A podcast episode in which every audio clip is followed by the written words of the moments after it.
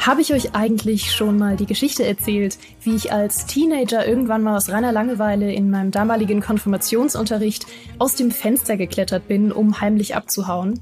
Es ist total eine Fangfrage. Ich weiß ganz genau, dass ich euch das noch nicht erzählt habe, deswegen mache ich es ja jetzt.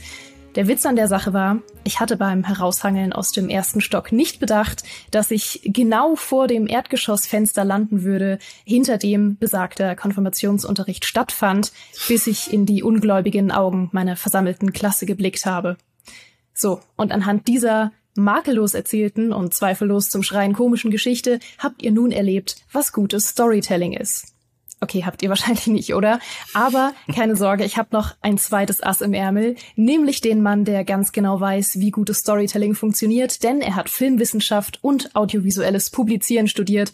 Außerdem klingt bei seiner außergewöhnlich fantastischen Stimme eigentlich jede Erzählung nach einer richtig guten Geschichte. Herzlich willkommen, Lennart, schön, dass du da bist. Ja, es war einmal Geraldine beim und so weiter und so fort. Ich dachte jetzt, du kommst in die Story, wo du äh, wie unsere Helden des heutigen Spiels auf einer Insel gefangen warst und dich plötzlich in einer Zeitschleife gefangen saßt und immer wieder beim Konfirmationsunterricht aus dem Fenster gehechtet bist oder sowas. Oh mein Gott, ich hoffe nicht. Ähm, ich bin, wenn es so gewesen ist, Gott sei Dank ausgebrochen. Ähm, es sind mittlerweile viele Jahre vergangen und ich habe es hierher geschafft. Ich bin sehr froh. Äh, aber das Zweite, was ich gerade denke, ist, ich wünschte, Lennart, dass du mein äh, Leben einfach als Erzähler, als äh, Narrator begleiten würdest und alles erzählen würdest, was ich mache. Wenn ich nachher aufstehe und mir Abendessen mache, dann erzählst du, Geraldine stand auf und begab sich in die Küche.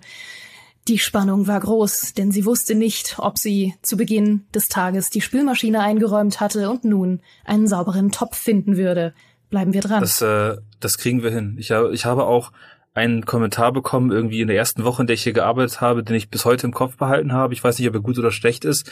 Ich sollte doch bitte erotische Hörbücher vorlesen. das ist äh, gut. Es kommt sehr darauf an, von wem du den Kommentar bekommen hast. Ich weiß nicht, ob du das hier leaken kannst. Aber ich denke, äh, es ist ja, gut. Anonymer Username 32, schätze ich mal. Ah, aber der. stimmt. Äh. Hm. Gut, wir verquatschen uns hier schon wieder völlig. Eigentlich wollen wir über gutes Storytelling sprechen, nämlich in einem ganz bestimmten Spiel, das du gerade ausprobiert hast. Und deswegen frage ich dich nach Tradition dieses Podcasts, Lennart, was spielst du so? Ich spiele Oxenfree 2 und das habe ich sogar nicht nur ausprobiert, das habe ich durchgespielt, extra für unseren Podcast. Ich habe mich irgendwie ertappt, das am Wochenende anzufangen und auf einmal war es 4 Uhr morgens und das Spiel war durch. Das ist die Fortsetzung von, wer hätte es gedacht, Oxenfree 1. Das war damals das Debütspiel von einem Studio namens Night School. Die habe ich jetzt extra noch rausgegoogelt. Die sitzen in Kalifornien, ein kleines Indie-Studio, die sich diese Story überlegt haben und die sind inzwischen so 2021 von Netflix gekauft worden und deswegen, vielleicht kommen wir da einmal auch noch drauf zu sprechen, deswegen kann man Oxenfree zum Beispiel, jeder, der da draußen sitzt, ihr, du, der du da draußen vor dem Monitor sitzt, kannst, wenn du ein Netflix-Abo hast, auch Oxenfree 1 und 2 komplett gratis auf dein Handy runterladen und das da spielen. Und das sind echt schöne Handy-Umsetzungen. Äh, ich habe auch ein bisschen reingespielt in die Handy-Version. Ich habe mir dann trotzdem, weil ich auch den Entwicklern was Gutes tun wollte, die Steam-Variante äh, gekauft und die beiden gespielt. Mhm. Aber ja, ein, ein fantastisches Storyspiel, das ich den ersten Teil, ich wusste, der zweite kommt bald, deswegen hatte ich den ersten nochmal nachgeholt, nachdem er schon eine Weile auf meiner Switch unangetastet rumlag. Und das, der erste ist so eine klassische Teenie Coming of Age Geschichte. Wenn ihr sowas wie Life is Strange mögt, fühlt euch da vielleicht auch zu Hause. Nur diesmal eben als, ja, Point-and-Click 2D Adventure. Und äh, ihr spielt eine Gruppe von Teenagern, vor allem äh, unsere Protagonistin Alex, die ist äh, mit ihrem neuen Stiefbruder zusammengekommen. Ihre Eltern haben sich frisch, oder ihre Mutter hat wieder frisch einen neuen Mann geheiratet und jetzt trifft sie zum ersten Mal ihren Stiefbruder, den Jonas, den steppt sie an und nimmt sie gleich mit zum alljährlichen, was die äh, Seniors an der Highschool machen, zum ja, Saufen beim eigentlich ist, ist das der Plan. Saufen. Genau, wie sagt man? zum Saufen auf Edwards Island. Das ist die kleine Insel, die der äh, dem Küstenort, wo sie geboren ist, da vorgelagert ist. Und das ist eigentlich so ein Touristen, so eine Touristenfalle mit so Souvenirläden und all sowas. Aber die äh, Teenager kommen da halt immer am, gegen Ende des Schuljahrs hin und machen da Party. Obwohl es auch nicht so die krassesten Partyleute sind, die da sind. So, sie kriegt so ein kleines Grüppchen aus fünf, sechs Leuten zusammen und auf einmal finden die sich äh, mysteriösen Ereignissen ausgesetzt und es läuft eine Zeitschleife ab. Auf einmal läuft sie mit Jonas von links nach rechts und es zappt das Bild und sie ist wieder ganz am Anfang und Jonas hatte gar nichts mitbekommen davon, was jetzt eigentlich gerade passiert ist. bis sie zum dritten Mal irgendwie Geister treffen und ein, auf einmal ein Fußball sich von Geisterhand auf sie zubewegt und all solche Dinge und wir versuchen rauszufinden, was jetzt da die äh, eigentliche Story hinter ist. Mhm. Den ersten hast du, glaube ich, auch gespielt, Geraldine, ne? Den ersten habe ich auch gespielt und war sehr begeistert. Er hat mich wirklich bewegt, also aus, aus mehreren Gründen. Ich fand wirklich cool, was sie daraus gemacht haben, aus dieser Frage, die ja oft bei so Zeitschleifengeschichten gestellt wird, mit diesem, was ist eigentlich die Zeitlinie, die man am Ende bewahren sollte. So ist es äh, die wahre Zeitlinie, das, was wir erlebt haben, oder wollen wir vielleicht ändern, was wir erlebt haben? Und das ist was, was mich persönlich immer sehr bewegt, weil ich gehöre zu der Kategorie, die denkt, egal wie viel besser eine Zukunft sein könnte, die ich durch veränderte Zeitlinien kriegen würde, ich hätte solche Angst, es zu machen. Ich will immer in der mhm. Zeitlinie bleiben, in der ich bin. Es ist schon alles richtig so, wie es ist.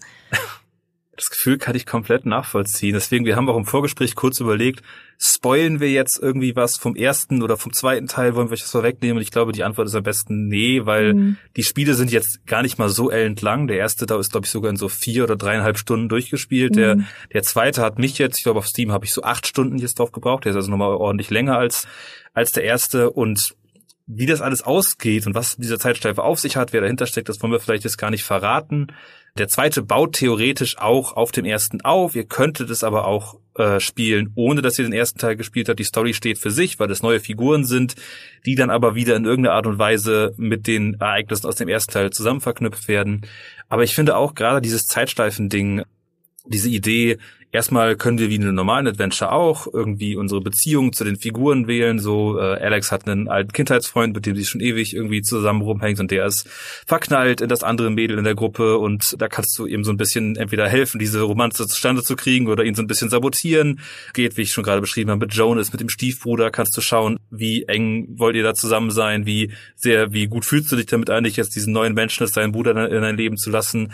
Und das kommt rein und spielt dann am Ende natürlich auch mehr rein in diese Frage, welche Zeitlinie erhalte ich eigentlich und welche Personen sind mir jetzt hier gerade wichtig. Und mhm. äh, das ist echt fantastisches Storytelling, auch weil sie das Storytelling mit zur Kernmechanik des Spiels gemacht haben.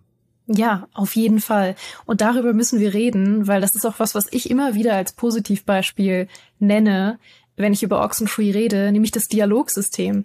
Und dieses Dialogsystem ist so smart gemacht und äh, du mhm. musst mich stoppen, dass ich das jetzt nicht erzähle, weil du bist der Gast, du musst das erzählen. Erzähl das, Lennart. Das Dialogsystem ist deswegen so toll, weil es so natürlich ist. Mhm. Für mich, für meine Verhältnisse simuliert es das, wie wir auch als Menschen Gedanken im Kopf formen, weil während der, der Dialog von selber abläuft und ich, du kannst theoretisch die ganze Zeit nichts sagen und die einfach nur anhören lassen, so, äh, was die Leute dir so hinschmeißen und dann werden sie irgendwann sagen, hey, Alex, willst du dich auch mal was dazu sagen? Klar. Aber du hast die ganze Zeit poppen über deinem Kopf, über Alex Kopf, bunte Sprechblasen aus, meistens so drei Stück, die sind an die verschiedenen Tasten auf eurem Controller gebunden. Und dann kannst du in dem Moment dazwischen grätschen und irgendwie den Einwurf machen oder es eben aber auch bleiben lassen. Und das drückt die Handlung so ein bisschen andere Geschichten. Wenn man es ein bisschen auf die Spitze treibt und mal Sachen wiederholt, dann äh, fällt natürlich ein bisschen diese Scheine sich zusammen und einige Sachen sind die Antworten recht ähnlich oder nur mal ein geänderter Satz oder sowas, aber man fühlt sich, ich glaube, ich glaube, ich war kaum einem anderen Point-and-Click-Adventure so involviert in die Handlung gefühlt, weil ich wirklich, weil man wirklich auch immer so ganz kurze Zeiten dazu hat, sich für eine der drei Antwortoptionen zu entscheiden und die eben während des Gesprächs wie normaler Mensch auch, wie wenn ich jetzt hier mir überlege, was ich als nächstes zu dir sagen will, Geraldine, so, so, so reinzugrätschen und wenn nicht, dann ist die Chance vertan. So und das, mhm. das zieht einen unglaublich rein in die Handlung und äh, gibt dieses Point-and-Click-Adventure, zieht es auf ein ganz neues Level, was andere nicht so haben, wenn ich jetzt nur mit aller Ruhe entscheiden kann, welche der drei Optionen ich wählen würde. Ja, auf jeden Fall. Also dadurch, dass das so dynamisch in Echtzeit läuft einfach, ich, ich weiß nicht, ich kann das gut nachvollziehen, weil ich auch jemand bin, der zum Beispiel in größeren Gruppen Probleme damit hat, irgendwo reinzugrätschen. Ich habe die ganze Zeit Gedanken und denke, hey, dazu habe ich eine lustige Geschichte, aber ich will niemanden unterbrechen. Und dann ist irgendwie die Zeit vergangen, was zu sagen. Und manchmal sage ich dann zehn Minuten später noch, hey, äh, wisst ihr noch, vor zehn Minuten ähm, habt ihr diese lustige Geschichte erzählt, da wollte ich auch noch was zu sagen. Aber manchmal lasse ich es auch bleiben. Und deswegen kann ich sehr dieses Gefühl nachvollziehen, dass man einfach manchmal auch Zuhörer ist und manchmal einfach hört, wie andere Leute sich unterhalten, was ja auch gar nicht so üblich ist in Adventures. Also, dass zum Beispiel man eine Art Party ja fast schon hat, die einen begleitet und die untereinander auch kommunizieren. Das ist ja gar nicht so üblich in dieser Art von Spiel. Und ja, fand ich total schön, dass die auch immer so eine Dynamik untereinander hatten, man selbst zugehört hat und vielleicht zwischendurch dann gesagt hat, da grätsch ich rein, da sage ich jetzt was zu. Also es war wirklich ganz, ganz außergewöhnlich und wurde in der Form fast gar nicht mehr umgesetzt in irgendwas, vor allem nicht in größeren Spielen, kann ich gar nicht nachvollziehen. Nee, man sollte glauben, dass das ein bisschen Schule macht. Ne? Mhm. Das ist, ich finde, es passt auch so toll erstmal ist die, die, sind die Dialoge so schön natürlich geschrieben. Das sind wirklich, die, diese Menschen reden so, wie Menschen miteinander reden ja. würden. Vielleicht mit dem Kaviat jetzt, äh, wenn ihr leider kein Englisch könnt, dann müsst ihr auf deutschen Untertitel äh, euch verlassen, weil es gibt, glaube ich, keine deutsche Übersetzung, also keine Synchronisation, sondern nur eine Untertitelung. Da seid ihr ein bisschen mit dabei. Aber die sind so schön natürlich geschrieben und wirklich mal nicht so gestelzt oder irgendwie gezwungen, irgendwie besonders wortgewaltig, wie jetzt vielleicht so ein Deponia oder so ein Monkey Island äh, gewesen wäre im Vergleich, sondern man fühlt sich so mittendrin. Ja. Und gerade auch, weil es dieses Teenager-Setting hat, finde ich, transportiert dieses Dialogsystem das noch umso mehr, wenn man da so ist und diese Situation wieder ist, oh, sag ich jetzt was und oh, ich bin unsicher oder also man, man fühlt sich in diese Rolle wieder zurück reinversetzt, so wie man, wie man jetzt miteinander interagieren würde und das ist echt cool. Ja, wahnsinnig. Also diese natürlichen Dialoge muss ich dir auch unbedingt zustimmen. Das ist, ist es gar nicht so leicht, natürliche Dialoge zu schreiben. Das merkt man immer dann, wenn man plötzlich mal eine Serie guckt oder ein, Spiel spielt, wo man merkt, ha, tatsächlich, so sind Dialoge.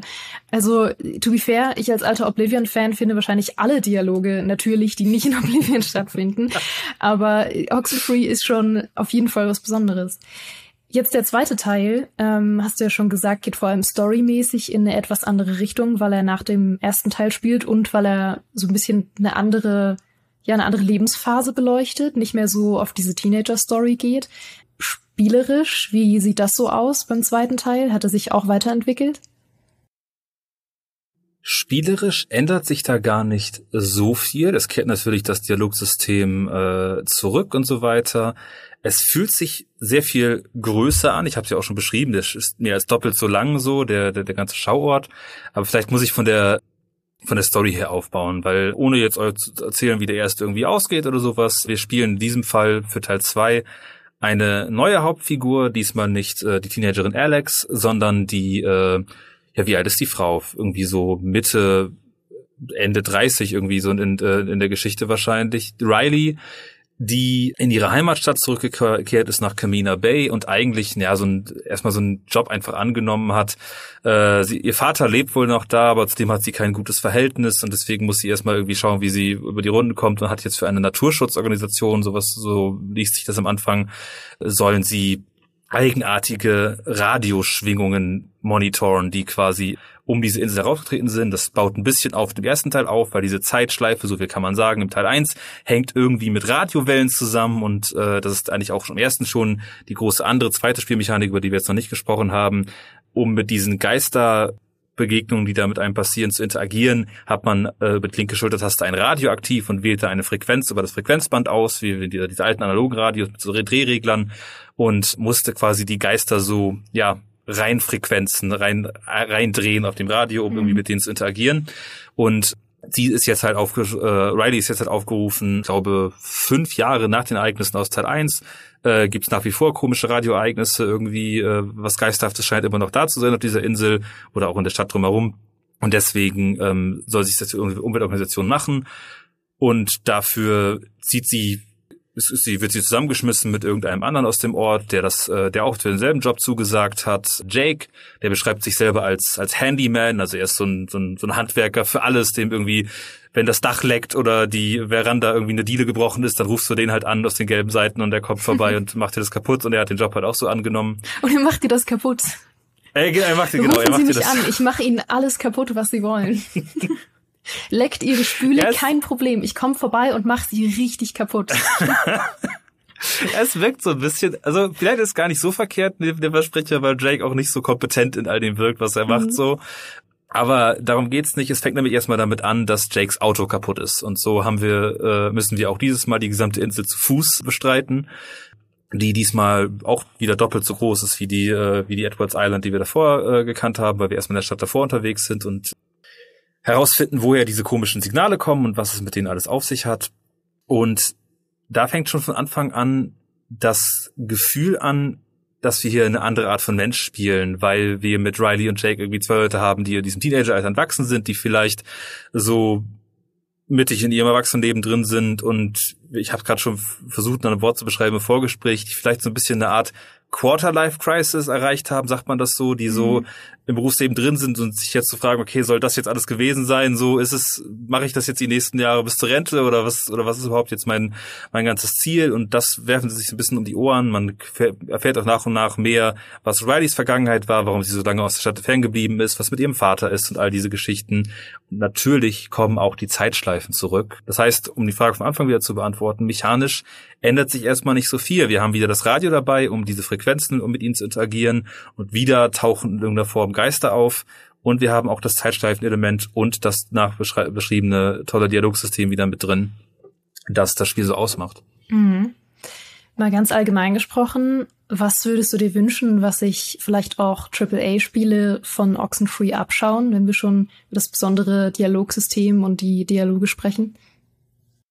Äh, diesen, den, den Fokus auf Dialoge. Ich meine, das ist natürlich so ein bisschen bei Indie-Spielen immer so ein bisschen leichter, so eine Story zu machen, die ein bisschen andere Publikums äh, bedient als äh, als die die die es vielleicht da gibt oder sowas diese aber diese Natürlichkeit von Dialogen am aller, allermeisten. Also gerade wenn wir uns anschauen, wie so bei vielen AAA-Spielen die Story einfach weg, wegzudrücken ist. Ich habe jetzt mit einem Kumpel parallel äh, immer wieder mal äh, on und off spiele ich Dying Light, den, den, den, den zweiten Dying Light. Der ist nicht indiziert, ne? Das kann ich sagen. Ja, ja. Ähm, und ähm, das haben wir halt angefangen und das ist halt die generischste 0815 Cookie Cutter Postapokalypsen Zombie Story, wo ich mich dabei wische, einfach nur drück, drück, drück, drück, alles, mhm. alles wegzudrücken und dieser, diese Liebe zum Detail, was die Dialoge angeht, davon, äh, lebt Oxenfree auf jeden Fall. Aber deswegen haben sie wahrscheinlich auch nicht auf einer Seite die Kapazitäten in diesem kleinen Studio, äh, jetzt Gameplay-mäßig so viel anderes zu machen. Deswegen hat sich wahrscheinlich jetzt auch, es kommt keine krasse neue Gameplay-Erfahrung mit mhm. rein. Also Oxenfree 2 ist mehr von dem, was ihr eh schon mochtet. Dem mhm. äh, von dem aus. Also würdest du sagen, es ist eine würdige Fortsetzung oder Abschließung der Geschichte aus dem ersten Teil?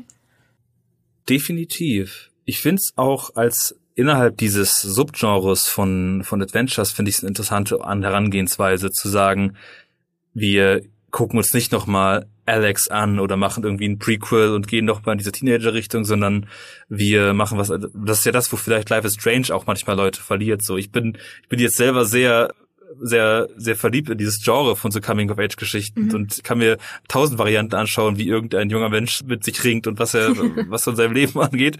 Aber, mhm. ähm, das ist ja vielleicht das, was an Life is Strange einige Leute abschrecken könnte, dass es eben immer diese sehr jungen Geschichten sind und mhm. es geht immer um irgendwie Konflikte mit Elternfiguren, anderen Autoritäten, Autoritäten in deinem Leben und jetzt dasselbe spielmechanische Konzept zu nehmen und immer noch eigentlich auch über Eltern- und Kinderbeziehungen zu sprechen und was, wo man irgendwie im Leben seinen Platz findet, aber aus einer älteren Perspektive, das finde ich, äh, das finde ich so cool. Ja, auf jeden Fall. Das ist auch eine ich glaube, irgendwie so eine Menschengruppe, die noch nicht so viel erkundet wurde in dieser Art von Geschichte. Also ich will nicht sagen gar nicht, weil natürlich spielt das in vielen Spielestories eine Rolle, aber es ist ein bisschen hinten runtergefallen, habe ich das Gefühl. Und jetzt kommen immer mal wieder solche Geschichten auf, wie in Oxenfree, wo man das Gefühl hat, okay, es beschäftigt sich auch einfach mal mit diesem frühen, jungen, mittleren Erwachsensein, was eben auch eine ganz eigene Lebensphase ist, die auch super spannend ist. Und ich weiß nicht, ich glaube, es gab früher ja immer so eine Besessenheit davon, besonders junge Spielfiguren einfach zu haben, beziehungsweise wenn überhaupt, dann waren das ja auch oft Spielfiguren, die äh, keine großen Emotionen hatten.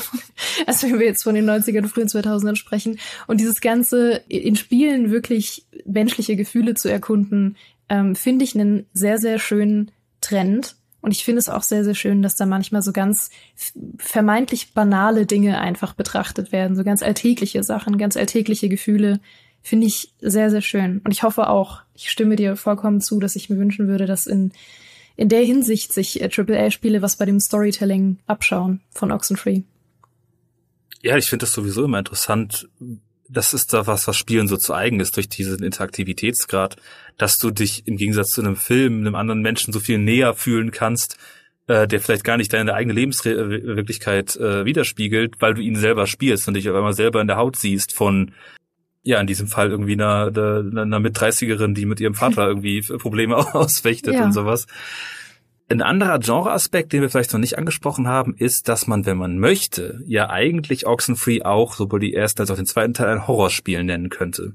Ja. Weil das ist alles schon so ein bisschen gruselig und unheimlich. Es gibt diese Geistergeschichte. Es nimmt auch dann sehr schnell irgendwie so tragische und bittere und auch manchmal ganz schön abgefuckte bis zum gewissen Grad äh, Züge an, was da so passiert. Teilweise übernehmen äh, nehmen die Geister Besitz von den Menschen, die da in dem Spiel aktiv sind und mhm. irgendwie passieren da ganz ganz grausame Dinge manchmal. Aber es bedient eine Genre von Horror, was ich in Spielen auch ganz selten sehe. Dieses nicht gruselige und nicht horrormäßige, sondern dieses schaurige, was wirklich so diesen Geistergeschichte am Lagerfeuer-Story hat. Ich wollte ja. es deswegen, ähm, ich hatte mir so ein paar Notizen gemacht und wollte das Spiel unbedingt verglichen haben mit John Carpenters Der Nebel, wenn einer von den Filmen mhm. kennt. Das ist einer meiner absoluten Lieblingshorrorfilme. Eben weil er nicht so zwingend gruselig ist, weil er, sondern, sondern weil er auch dieses ähnliche Setting hat, so eine Küstenstadt und auf einmal kommt so ein gruseliger Geisternebel mit irgendwelchen Gestalten da drin. Und man ist so auf sich alleine gestellt, diese Bedrohung ist ständig um ein, offenbar äh, ist man der ausgeliefert, die Geister können ja jederzeit die Zeit zurückdrehen oder was immer da genau passiert. Und diese wohlige Schauer breitet sich so ständig aus, auch nicht zuletzt aufgrund des wirklich fantastischen, sowohl im ersten als auch im zweiten Teil, äh, Synthesizer-Soundtrack, der sich da mit durchzieht. Und deswegen vielleicht auch der Nebel, der, der Nebel hat diesen coolen Aspekt, dass wir, eine der Hauptfiguren ist eine Radiomoderatorin in dieser Küstenstadt und sie versucht aus ihrem Sie sendet, glaube ich, aus so einem Leuchtturm heraus äh, am, am, an, an einer der Stadt und versucht, ihre Mitmenschen da so zu warnen über alle Frequenzen. Und das haben wir in Oxenfree 2 auch, weil wir diesmal das Radio zwar dabei haben. Und im ersten Teil war das Radio so ein bisschen passiver. Da mhm. konnte man hin und wieder irgendwie äh, Hinweise darauf äh, auf Gegenstände in der Umgebung finden. So, es gab so eine Militärfrequenz, äh, die einem Hinweise gegeben hat auf so versteckte Briefe in der Welt, die noch so ein bisschen ja mehr Background-Informationen für einige Sachen in der Handlung gegeben hat. Es gab einfach nur eine Frequenz, der in der Story dass die interaktive Audioführung über die Insel ist, wo man sich einfach einen Kopfhörer kaufen würde am Anfang der Insel und dann kann man irgendwie die Statue anschauen, schaltet auf die Frequenz um und dann äh, sowieso steht hier seit so vielen mhm. Jahren und das ist die und die Statue. Und dieses Mal ist es sehr viel interaktiver, weil man die Leute, die man im Radio hört, wie unter anderem äh, meine liebste Figur Maria, Maria ist die Moderatorin des örtlichen Studentenradios mhm. und die macht die Nachtschicht, wo eh niemand so richtig genau zuhört, dann macht so eine Domian-mäßige Call-Hour, wo sie äh, unangemeldet äh, Lebensadvice gibt. Und sie hat ihren eigenen äh, Liebestrouble, wo man ihr so ein bisschen helfen kann und ab dem ersten Zeitpunkt, wo sie da, wo sie dann über die über die äh, Radiowellen sagt, so ja hier, wenn ihr selber Hilfe braucht bei irgendwas, so ruft mich an. Ab dem Zeitpunkt hat man sie selber in seinem Walkie-Talkie oh. und kann dann wiederum mit ihr interagieren und äh, sie dann anrufen. Und ich habe so häufig, und ich glaube genauso ist es gedacht, während ich auf dem Weg war, wo, also die Story ist an sich, ich soll um diese Geister weiter zu erforschen, soll ich so große Transmittertürme, drei in der Zahl äh, oder vier insgesamt, aufstellen an den höchsten Punkten der Insel. Da muss ich erstmal hinkommen. Und während ich da so hin vor mich hinlatsche, habe ich immer wieder, ja, was meint, was meint Maria jetzt wohl gerade? Und hab, hab, hab die wieder angerufen und auf einmal äh, entfaltet sich so während Vorbeigehen diese kleine Nebenhandlung noch mit dabei, die einen noch mal mehr reinzieht und die so ein bisschen auch so dieses Angstgefühl so ein bisschen nimmt, weil man ist zwar irgendwie zu zweit mit Jacob auf sich unterwegs, entweder unterhält man sich mit Jacob, aber wenn, wenn Jacob dann mal nichts zu sagen hat für eine Weile, dann und es wird so ein bisschen gruselig, unheimlich, dann kann man nochmal Maria anrufen und die erzählt einem, was in der Schule gerade alles abgeht und wer ganz gemeine Gerüchte über sie verbreitet. Ah. Okay, das ist super cool. Das ist echt nochmal eine spannende Ebene. Lennart, super schöne Empfehlung. Ähm, ich freue mich sehr, dass wir heute darüber gesprochen haben. Ich hatte mir schon die Hände gerieben und äh, gehofft, dass jemand mit mir in Was spielst du so über Oxenfree 2 sprechen möchte, wenn es raus ist. Und ich bin sehr froh, dass du es warst. Es hat mir äh, sehr viel Spaß gemacht, wie immer. Es war mir äh, wie immer eine Freude, mit dir zu sprechen. Ja, danke für die Einladung. Und natürlich war es mir auch wieder eine Freude, mit dir zu sprechen, Geraldine. Sehr schön. Ich freue mich. Ich hoffe, ihr freut euch auch. Ich hoffe, ihr hattet eine gute Zeit. Ähm, ihr könnt noch sehr viel mehr von Leonard sehen, wenn ihr das möchtet. Natürlich möchtet ihr das. Nämlich bei den Kollegen vom Gamster YouTube-Kanal. Da hast du zum Beispiel gerade ein brandaktuelles Video gemacht zu Lies of P, zu der Exakt. Preview. Das ist sehr empfehlenswert. Außerdem kann man auch noch mal bewerben, äh, mehr von uns beiden in der Konstellation und noch in einer ganz fantastischen anderen Konstellation kann man sehen, wenn ihr Bock auf Pen and Paper habt. Wir haben nämlich eine Pen and Paper Kampagne auf unserem YouTube-Kanal Gamester Talk für euch zusammen mit eben uns beiden, mit dem guten Micha, mit Fabiano, mit Sophia, mit Jochen und mit Natascha als Spielleiterin. Also, wenn ihr das noch nicht geschaut habt und Bock auf Pen and Paper Videos habt, dann gönnt euch doch gerne auch das. Und ich finde, das muss man allein deswegen gehört haben, um Fabiano als den unverbesserlichen und unver unerreichten Leander Löwentreu zu erleben, den Held im Zelt, den Recken äh, aus tausend Sagen. schöner, schöner hätte ich es nicht sagen können. Ähm, wie gesagt, ihr könnt dieses Format natürlich auch immer auf unserem YouTube-Kanal Gamester Talk als Videoform schauen oder überall, wo es Podcasts gibt, wenn ihr keinen Bock auf unsere Gesichter habt, so oder so.